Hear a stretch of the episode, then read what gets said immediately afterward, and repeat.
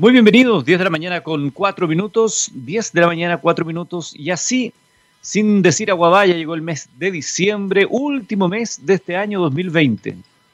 Que me dicen, último mes ya de este año 2020, que para algunos ha sido un año para olvido, para otros un año de aprendizaje, para otros un año que, que dejará huella. Y cierto que no es un año que haya pasado indiferente este 2020 con pandemia y todo lo que eh, esto ha traído eh, consigo. De hecho, la pandemia es uno de los factores que vamos a hablar eh, junto a nuestro invitado. Estará conversando con nosotros Raúl Castro, el co-chairman de MASMIN, una feria que tiene 30 años de vida, que se realiza cada cuatro años. Se dice que es el Mundial de la Minería y que este año 2020 se iba a realizar el mes de octubre en nuestro país. Evidentemente, por las razones que conocemos, debió mutar, cambiar y ahora se va a realizar entre el 9 y el 11 de diciembre, pero a nivel digital.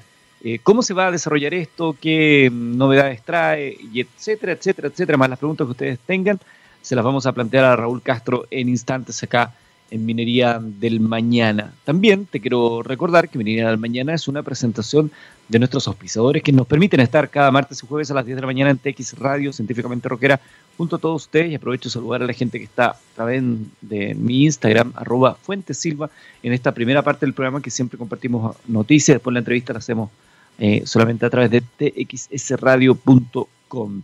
Saludo a nuestros amigos de Anglo American. Cuando miramos al futuro, vemos una compañía con un propósito claro. En Anglo American se han propuesto reimaginar la minería para mejorar la vida de las personas. ¿Cómo lo están haciendo? Poniendo la innovación en el centro de todo. De esta forma seguirán impulsando y estando a la vanguardia en la industria minera, adaptándose, buscando mejores formas de extraer y procesar minerales usando menos agua y menos energía. El futuro está cada vez más cerca, Anglo American, personas que marcan la diferencia en minería. Y desde hoy también tenemos el gusto de contar con otra gran compañía que nos acompaña en Minería del Mañana. Estamos hablando de 360, una organización que brinda servicios y productos en las áreas de comunicación, industriales, automatización y tecnologías operacionales. Más de 28 años de experiencia avalan su calidad. Nacimos prestando servicios a la industria minera y nos hemos expandido a todos los sectores privados y públicos que abordan desafíos digitales complejos. Se definen como integradores tecnológicos enfocados en desarrollar soluciones alineadas con la estrategia digital de nuestros clientes que permiten reducir los costos operacionales, mejoras en productividad, eficiencia y capacidades de sus equipos. Nuestras fortalezas son respuestas ágiles y flexibles a las necesidades del cliente. 360 también forma parte de Minería del Mañana desde hoy. Le damos la más cordial bienvenida. Gracias por confiar en nosotros. Hablemos de noticias. La buena noticia está siendo hace ya algunos días el cobre máximos en siete años. Expertos analizan si hay un nuevo superciclo y su impacto en las finanzas públicas. El cobre se cerró el mes de noviembre, el día de ayer, eh, con un valor de 3.35 la libra en la Bolsa de Metales de Londres. 3.5 eh, dólares la libra en la Bolsa de Metales de Londres.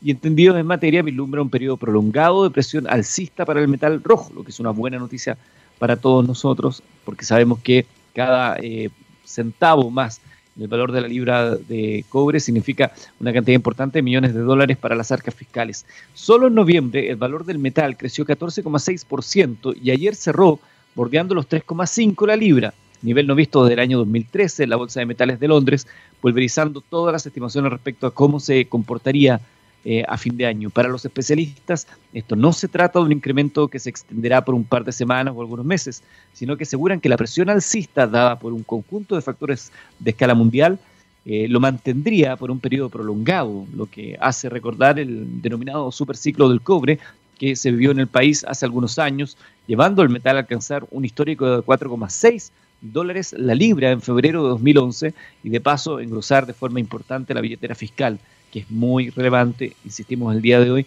considerando la situación económica que atraviesa nuestro, país y particularmente la situación económica que atraviesa mucha gente en, Chile, la necesidad de tener frescos para poder ir en ayuda de ellos.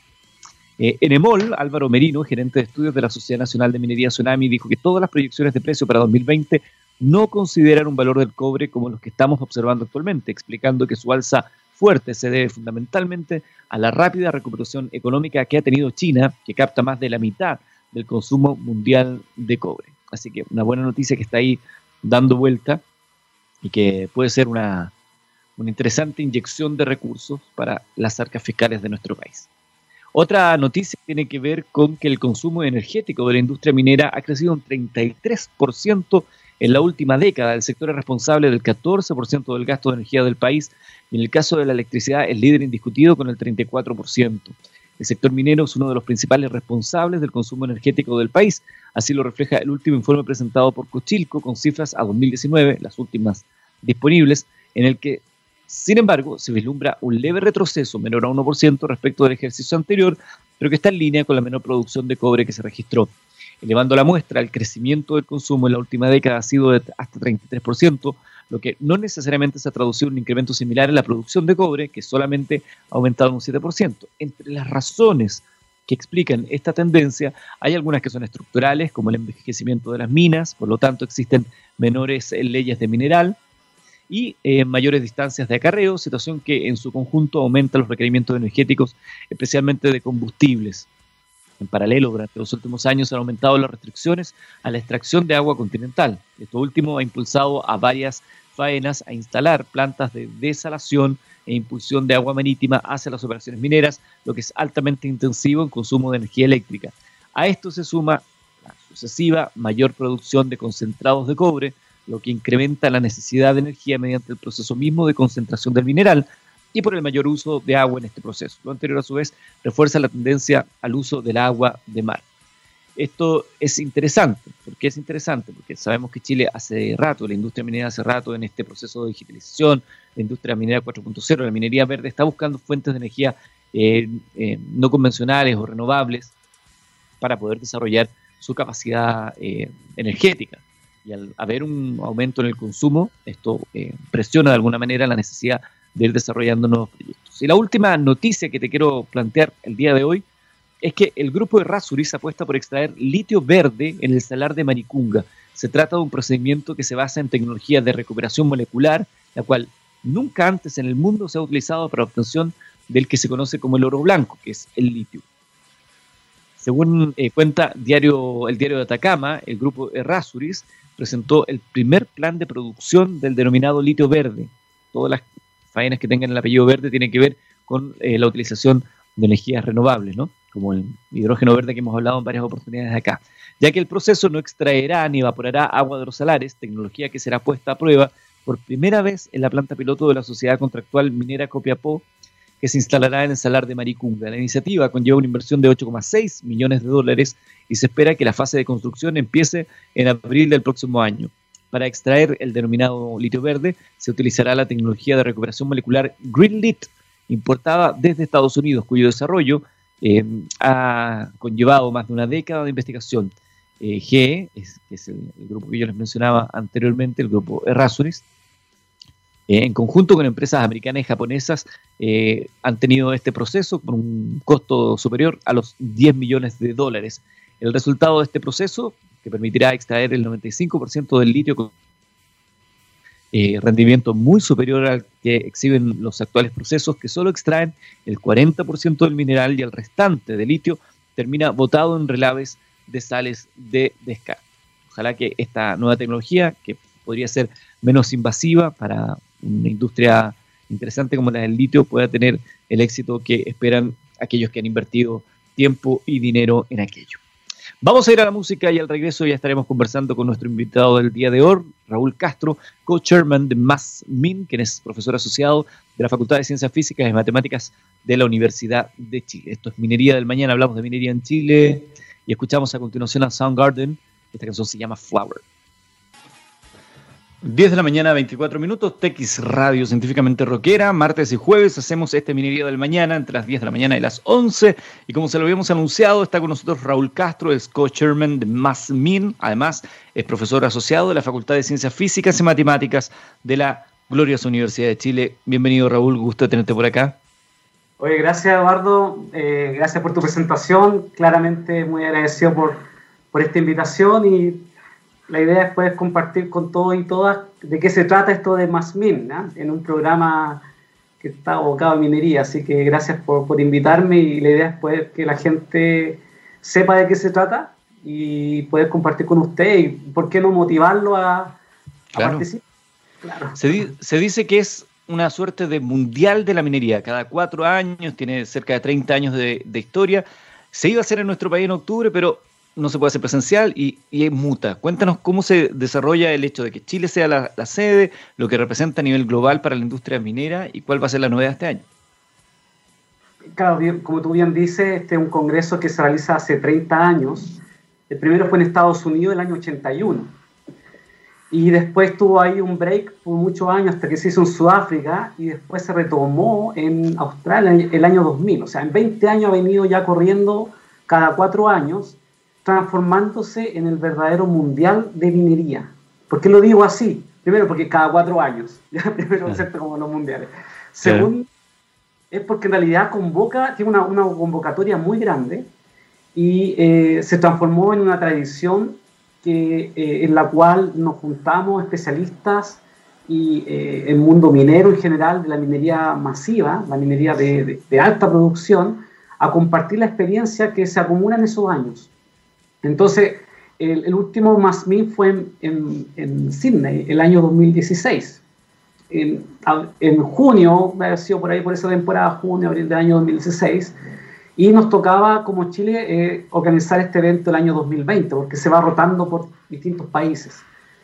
De hecho, se ha hecho en Suecia, en, en, Luleå, en una ciudad que está en el norte de Estocolmo. Ese fue uno de, los, de, los eventos que se hizo, el otro fue en Sydney, y así se ha ido moviendo por distintas partes del mundo. Y nosotros habíamos organizado el año 2004 aquí en Chile este mismo congreso, y después de 16 años volvía, vuelve a Chile eh, como, como organizadores. Y bueno, la Universidad de Chile tomó a través de mi persona la responsabilidad de organizar este, este mega evento y eh, estaba organizado para octubre, como tú bien lo dices, de este año. Bueno, teníamos todo programado, eh, lugar reservado. Y Centro Parque iba a ser, ¿no? Claro, Centro Parque. Ustedes saben lo que pasó en, en, en el verano, el mundo cambió y eh, pensamos en algún momento, de hecho, si tú lo recuerdas, en ese tiempo se estaban aplazando muchos estos eventos masivos, entre ellos estaba la, estaba la Olimpiada, de hecho, la Olimpiada estaba en ese, en ese, calendario, entonces nosotros dijimos, chuta, ¿qué hacemos? Porque están aplazando todos estos mega eventos y nosotros que, que tenemos todo esto organizado, ¿qué pasa? Bueno, estas organizaciones toman muchos años de hacerse, no es que, no es que sea un evento en sí, sino que el evento es, la culminación de de una organización que, que se va produciendo. Y bueno, eh, ¿qué se refiere a eso? Que hay gente, hay muchos autores que preparan sus artículos, preparan sus presentaciones que son científicas, tecnológicas, y hay una cantidad de esfuerzo grande de cada persona. Eh, tenemos hoy día, de hecho, a contarte 120 artículos. Para un evento es masivo. Un, un, evento, un congreso tradicional son 40, 50 artículos, y esto lo triplica por lo que te dije antes, que en realidad es, es un evento, es el mundial, entonces todos, quieren estar en el mundial. Y, y, pasó esto de la pandemia y bueno, lo aplazamos, de hecho en principio lo aplazamos por más tiempo, no sabíamos bien la fecha, y después empezamos a buscar eh, soluciones al problema. Claramente ustedes saben, la minería no ha parado desde, desde esa fecha, se ha acomodado a la situación, y, siendo Chile, excepto un país minero, esta industria siguió produciendo a pesar de los problemas, con unas menores dotaciones, y nosotros dijimos, bueno, estamos organizando este congreso, este evento, no vamos a parar tampoco. ¿cómo, vamos a parar si, esto, eh, la minería no para como industria, nosotros tampoco, también somos parte de la industria, vamos a buscar una solución. Y salimos a buscar soluciones. Y encontramos entonces esta solución de hacer congresos virtuales, que, que en otras especialidades es muy habitual, pero en, en, nuestro mundo no, no, estábamos acostumbrados a eso. Lo hacíamos todo presencial, nos juntábamos en, en algún hotel, en algún centro de convenciones, y ahí no hacíamos las presentaciones, la ronda de negocio, las ferias, las ferias también, se hacen ferias que son exposiciones de, de, de, emprendedores, de empresas, y eh, eso era lo habitual. Y nos dimos cuenta que existía tecnología y que la teníamos que adaptar para nuestra realidad, que era este eventos masivos mineros. Y, fíjate que ahí empezamos a, nos tiramos a la piscina, como se dice, ¿ya? Claro. La innovación a veces está en esos momentos de que, de que tú no tienes mucha certeza y que si no lo haces te quedas fuera. Y empezamos entonces eh, a, a, ver opciones, se la presentamos al Comité Internacional y quedaron maravillados porque hay un comité internacional compuesto por, por académicos y connotados líderes de la industria de todas partes del mundo que son parte de este comité organizacional y eh, nos aprobaron la, la, opción. Así que bueno, eso fue muy rápido, te diría que entre julio y agosto, y hoy día estamos con un más a una semana y, y, creo que ha sido una experiencia única y que creo va a cambiar definitivamente la forma en que se hace este tipo de congreso. Tiene muchas ventajas el hacerlo. Entonces a veces como uno ve la oportunidad desde la, desde la crisis, ¿cierto? Uno, uno se reinverta. Y, y, nuestra industria siempre lo ha sido. Y, y aquí es, es, un ejemplo claro también de que de, a través de este congreso que es mundial, ¿por qué no decir esta es la forma inteligente de hacer congresos? ¿Por qué no? Probablemente a, a futuro, así como para, para mini y otras actividades, se, se, va a marcar un futuro mixto, ¿no? Entre presencial y virtual, con, con, las facilidades que tiene para mucha gente que a lo mejor no se puede desplazar o que claro. la agenda no, no, se lo permite, por realizar un viaje igual toma su tiempo. O sea, de verdad hay varias ventajas al respecto. Y como tú muy bien lo dices, Raúl, eh, a veces la necesidad te obliga, lo que puede ser un, un gran fracaso, una gran oportunidad, tomarla y buscarle la, el acomodo. Y eso, eso es genial. Y qué bueno que eh, los chilenos, que somos un país emprendedor, minero, de, de, talla mundial, estemos a la altura del desafío. Claro, eso, eso ha sido. Así que, bueno, eh, tiene varias cosas nuevas y estoy de acuerdo contigo que probablemente el futuro va a ser un mixto. Eh, la tecnología nos permite acercarnos, nos permite tener esta, estas reuniones virtuales, ya, ya es parte de la, de la cultura, yo creo que se transforma en algo súper rápido eh, en algo muy lejano, en algo que en realidad es necesario y, y, y tiene muchas ventajas. Y, y bueno, eh, eso es lo que da la posibilidad de estos congresos. Por ejemplo, hay gente que va a participar de países tan lejanos como Indonesia. Mira. De Indonesia llegar a Santiago, te imaginarás, un viaje por lo menos 30 horas en avión. Y eso hay que contarle todas las horas de, de, de, de traspasar un, de un vuelo a otro, los costos asociados también de vuelo, los costos de hotel, o sea, lo que, lo que hace este tipo de tecnología es democratizar y hacer accesible a más personas algo que probablemente con los costos que tenía era más bien de elite, ¿ya? Eh, y eso lo hemos nosotros traspasado a, a, las personas a través de también de tener un menor costo de registro. O sea, aparte que te sale, tú me dices todos los costos que te ahorras, ¿cierto? El tiempo, que, que eso es algo muy valioso para los profesionales, o sea, el tiempo de desplazarse de, de faena a, a una ciudad. Eh, eh, lo, los costos asociados a traslado, tiempos, el permiso hay que pedir en la pega. Además. y en la casa.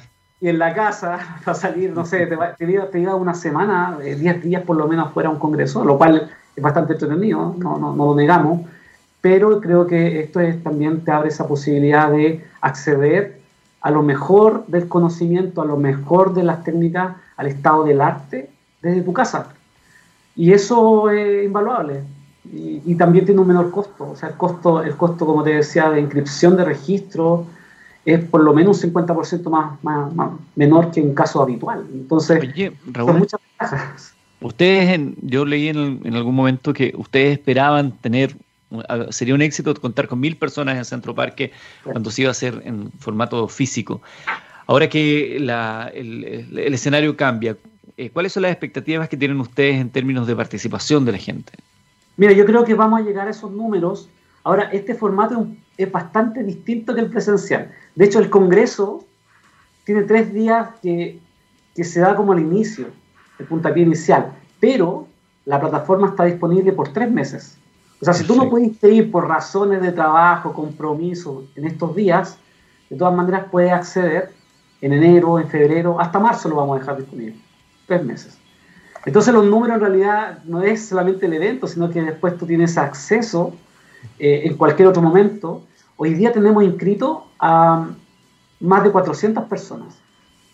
Un evento masivo y estamos a una semana del evento. O sea, en otras palabras, va a haber mucha gente. Ahora, lo que uno pierde de no estar en estos días es claramente la posibilidad de interactuar en la misma plataforma con otros participantes eso se, se, se, pierde, digamos, pero, pero claro. todo, absolutamente todo grabado eh, de, posteriormente. O sea, eso, eso, eso creo que le abre la posibilidad de, de, que vamos a llegar a los números que teníamos pensado.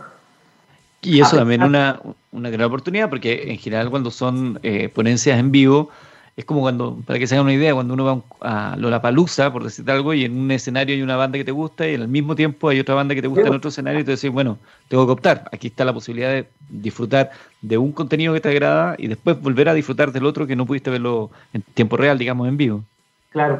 Y, también, eh, bueno, están las presentaciones de los autores, de los kinos. Eh, realmente tenemos un programa de, lujo, presentadores de lujo, o sea, los, los, los son de lujo eh, son de lujo, de lujo, realmente. O sea, es una opción que uno tiene de estar en un congreso y de por qué no preguntarle a las personas si uno tiene alguna duda. Y, eso, eso es, muy valioso. Y eso es lo que hacen los congresos, ¿cierto? Nos permiten eh, eh, estar por tres días juntos en un ambiente y, poder interactuar. De lujo los, los kinos que tenemos de las principales empresas mineras del mundo, de Codelco, BHP, Río Tinto, Newcrest, Freeport y de los proveedores también grandes, eh, Orica, Enaex, eh, Elexon, BCTEC, eh, no, no, eh, BCTEC no, ah, de, eso los, los sponsors, de empresas, esa, el Exxon, Mining, em, y, entonces son... La creme de la creme. La creme de la creme, digamos, va a estar ahí presente en en, los kinos. Y también eh, eh, tenemos una feria virtual que se realiza eh, en conjunto con, em, con, con, las presentaciones de los autores. Y esa feria virtual están nuestros sponsors, que ellos son los que de alguna forma paran el Congreso junto con los registros. Así que tenemos 17 sponsors y son de los proveedores más grandes, medianos y también hay emprendedores eh, en, esa, en, esa, en, esa convocatoria de, sponsors que van a presentar a través de esta feria virtual que están haciendo. Uno, uno, va a poder contactarse con ellos, van a poder preguntarles, van a poder dejar sus datos y eh, poder saber también cuál es el estado del arte de, tecnológico, eh, hacia dónde apuntan los proveedores en línea con la industria, porque eso va, siempre va, va, va bastante alineado. Raúl, cuéntanos cuáles van a ser los focos en esta oportunidad. Me imagino que minería masiva subterránea y otras más, pero ¿cuáles, cuáles son esos, esas patas de la mesa? Y entiendo que también van a premiar los mejores artículos, sin, sin convertir esto en una competencia, pero va a haber una premiación. Sí, tenemos, eh, mira, el foco técnico, yo eh, me atrevería a decir que en los últimos años nosotros hemos tenido un, avance de, innovación que han cambiado eh, los paradigmas que teníamos respecto a minería masiva subterránea y el, el, uso de preacondicionamiento intensivo de alguna forma habilitó y está habilitando la posibilidad de, de poder hacer minería en ambientes que antes no podíamos. Y ese es el, foco de, este congreso, es, contar la experiencia. Hay mucha experiencia en la industria. Yo me atrevería a decir que el gran porcentaje de artículos, de presentaciones tienen que ver con casos de estudio, que es justamente la manera en que aprendemos en minería, aprendemos de lo que hace el otro y compartimos esa experiencia de su, de su éxito y su fracaso. Y eso va a estar, eh, eh, es como lo, principal, el, el, plato de fondo. Eh, otros temas asociados, y lo incluimos también en este congreso por ser en Chile, invitamos también en minería masiva a minería masiva a cielo abierto. hay un, presentaciones respecto a eso, eh, hablemos de minería masiva, ¿cierto? dice minería de gran, masiva significa minería de gran capacidad, las, grandes minas son a cielo abierto, las subterráneas, las grandes también tratan de seguir a la, a la grande rajo y eh, entonces son parte de, la minería masiva. Y, y, invitamos ahí a, hacer eh, presentaciones, tenemos también muy buena exponencia de, en que están. el, el, foco del, Congreso es, es en Smart Mining, Em, las tecnologías están cambiando, podemos ver lo que está pasando hoy día, y en minería eh, nosotros tenemos una visión, ¿cierto?, de, ir automatizando cada vez aquellas operaciones que son de riesgo para las personas. Y eso también es un foco del Congreso, vamos a ver que hay muchas empresas y es el foco en realidad que están buscando la automatización como parte del proceso minero y, y yo creo que eso les va a traer bienestar está en el futuro, pero está mucho en el presente, que tenemos operaciones ya que tienen parte de eso, y eh, a ver foco en, lo que es Smart Mind en ese sentido. Y respecto a la premiación de los mejores artículos. Mira, eh, buscamos aquí eh, premiar a, a, los mejores artículos que fueron, ya están grabados, hoy día tenemos más, de, más de 100 presentaciones y también vamos a ir a premiar a, los mejores artículos y también vamos a premiar, y ahí estamos viendo la forma en concreto, pero de premiar la participación de las personas. En, estos congresos hay una parte que le pone cada uno, ¿cierto? Los autores, los keynote, nuestros sponsors con, con, sus tecnologías que también van a presentar, eh, nuestros sponsors que están como parte del congreso y el público importante que participe. Entonces, eh, dentro de la plataforma hay una, todo un proceso de, se llama de gamificación que nos va eh, a permitir saber cuál es el grado de interacción de cada uno de los participantes. Y los, que los que estén más en el top de la lista vamos a, vamos a, premiar, vamos a premiar también. O sea, la participación eh, es importante, va a ser, va a ser, eh, va a ser premiada y, certificada como, como, como, parte del Congreso. ¿ya? Entonces eso es, también es, una parte que vamos a premiar también, a, los, a los preguntones, a las preguntonas. Así que animarse a preguntar. Eso. No hay preguntas malas, eh, jamás la pregunta viene de la curiosidad y de, y de querer saber eh, algo que se te ocurre. Entonces, la idea es cómo, cómo podemos hacerlo y la plataforma nos permite eh, también asegurar esa participación de, alguna u otra forma. Así que premios para todos. Estamos conversando con Raúl Castro, co-chairman de MASMI, profesor asociado de la Facultad de Ciencias Físicas y Matemáticas de la Universidad de Chile. Vamos a hablar al regreso de cómo la gente se puede contactar, unir cómo puede ser parte de este verdadero mundial de la minería que se va a desarrollar en nuestro país entre el 9 y el 11 de diciembre. Pero antes escuchamos a Slash. Esta canción se llama Starlight y está junto a Miles Kennedy. Ya estamos de regreso después de escuchar a Slash junto a Miles Kennedy con Starlight. Estamos conversando con Raúl Castro, el Scott Sherman Mass Min, profesor asociado de la Facultad de Ciencias Físicas y Matemáticas de la Universidad de Chile más Min es una feria con 30 años de vida y este año será de manera virtual. Eh, con sede en nuestro país entre el 9 y el 11 de diciembre, el Mundial de la Minería, como decíamos previamente. Raúl, para aquellos que estén interesados, ¿cuál es el proceso de admisión? ¿Cómo se hace? Mira, es, bastante simple. Tecnológicamente tenemos, contamos con una página web. El, sitio es www.masmin2020.com y ahí está, la, está nuestro dato, eh, la forma de registrarse, em, que hoy día todo es online, así que ahí hay toda, la, tecnología disponible para poder eh, inscribirse con sus datos. Em, estamos y alargamos el descuento que teníamos asociado al, evento, em, buscando también, eh, como lo decía yo al principio, o sea, que esto sea disponible para la mayor cantidad de gente. Eh, eh, y un tema también que realizamos, hablando en el mismo contexto, es que em, becamos también estudiantes. Eso, eso, eso también es importante. Nosotros, eh, esto tiene que ser, tiene que estar disponible, pero becamos a algunos estudiantes, a, los buenos no. de, la, universidad, es claro, se, se hizo un plan de becas en las universidades que participan, que nos ayudan a organizar también el evento y Así que bueno, eh, los estudiantes becados van a estar ahí, son parte de. El, para el público general, ahí está disponible en, la plataforma web, es cosa que también lo, veamos, lo vean ustedes en redes sociales, estamos en LinkedIn también, eh, hace harto rato en las principales redes sociales, ustedes ponen más 2020 y van a tener bastante información eh, de, qué se trata, de los detalles del programa, de los keynote y, como, y como te explicaba al principio, esto es un congreso eh, principalmente y tiene la feria virtual, que es donde los sponsors presentan eh, su, tecnología. Así que bueno, eso es lo que, lo, lo que les puedo indicar. Raúl, acá hay una pregunta que dicen que eh, por la naturaleza misma del tipo de seminario y por lo que ha implicado el COVID en este último año para la industria minera a nivel global. En Chile ya sabemos cuál ha sido, cómo se ha comportado la industria minera, lo que también es motivo de orgullo. Eh, me imagino que el COVID también va a marcar de una u otra manera las ponencias o, algunos de los trabajos que se van a presentar. Mira, eh, hay, este, este, congreso fue, fue lanzado el año pasado, ahí va a haber claramente un contexto de los participantes porque lo han vivido. Claro. Eh, han vivido el tema de, las operaciones, cómo lo han resuelto. Eh, pero tenemos que pensar que igual el, COVID va a pasar. En algún momento vemos que hay una solución luego, ¿cierto? Todos esperamos eso. Em, y entonces hay un foco, claro, en lo que es la...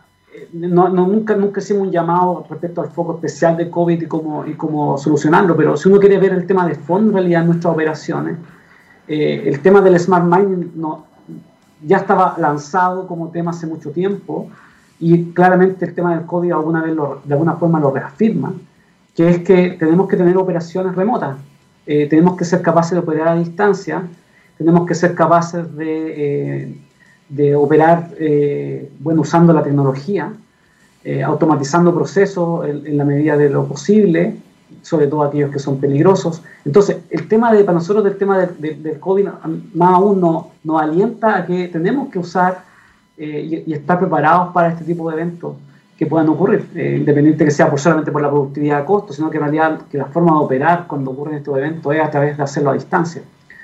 Em, claramente los expositores eh, van a plantear eso en, sus presentaciones como, como en la realidad de, la, de las mineras y también el público les puede preguntar ahí en directo cómo lo han ido solucionando, que son con, con algunos aspectos operativos, ¿cierto? En temas de turnos, eh, reduciendo personal, eso, eso eh, que está en operación, uh manteniéndose control hasta el día de hoy todavía. Y, ustedes saben, o sea, la, industria minera en Chile todavía ha seguido produciendo y vamos a llegar al mismo número, quizás más que el año pasado, en, producción.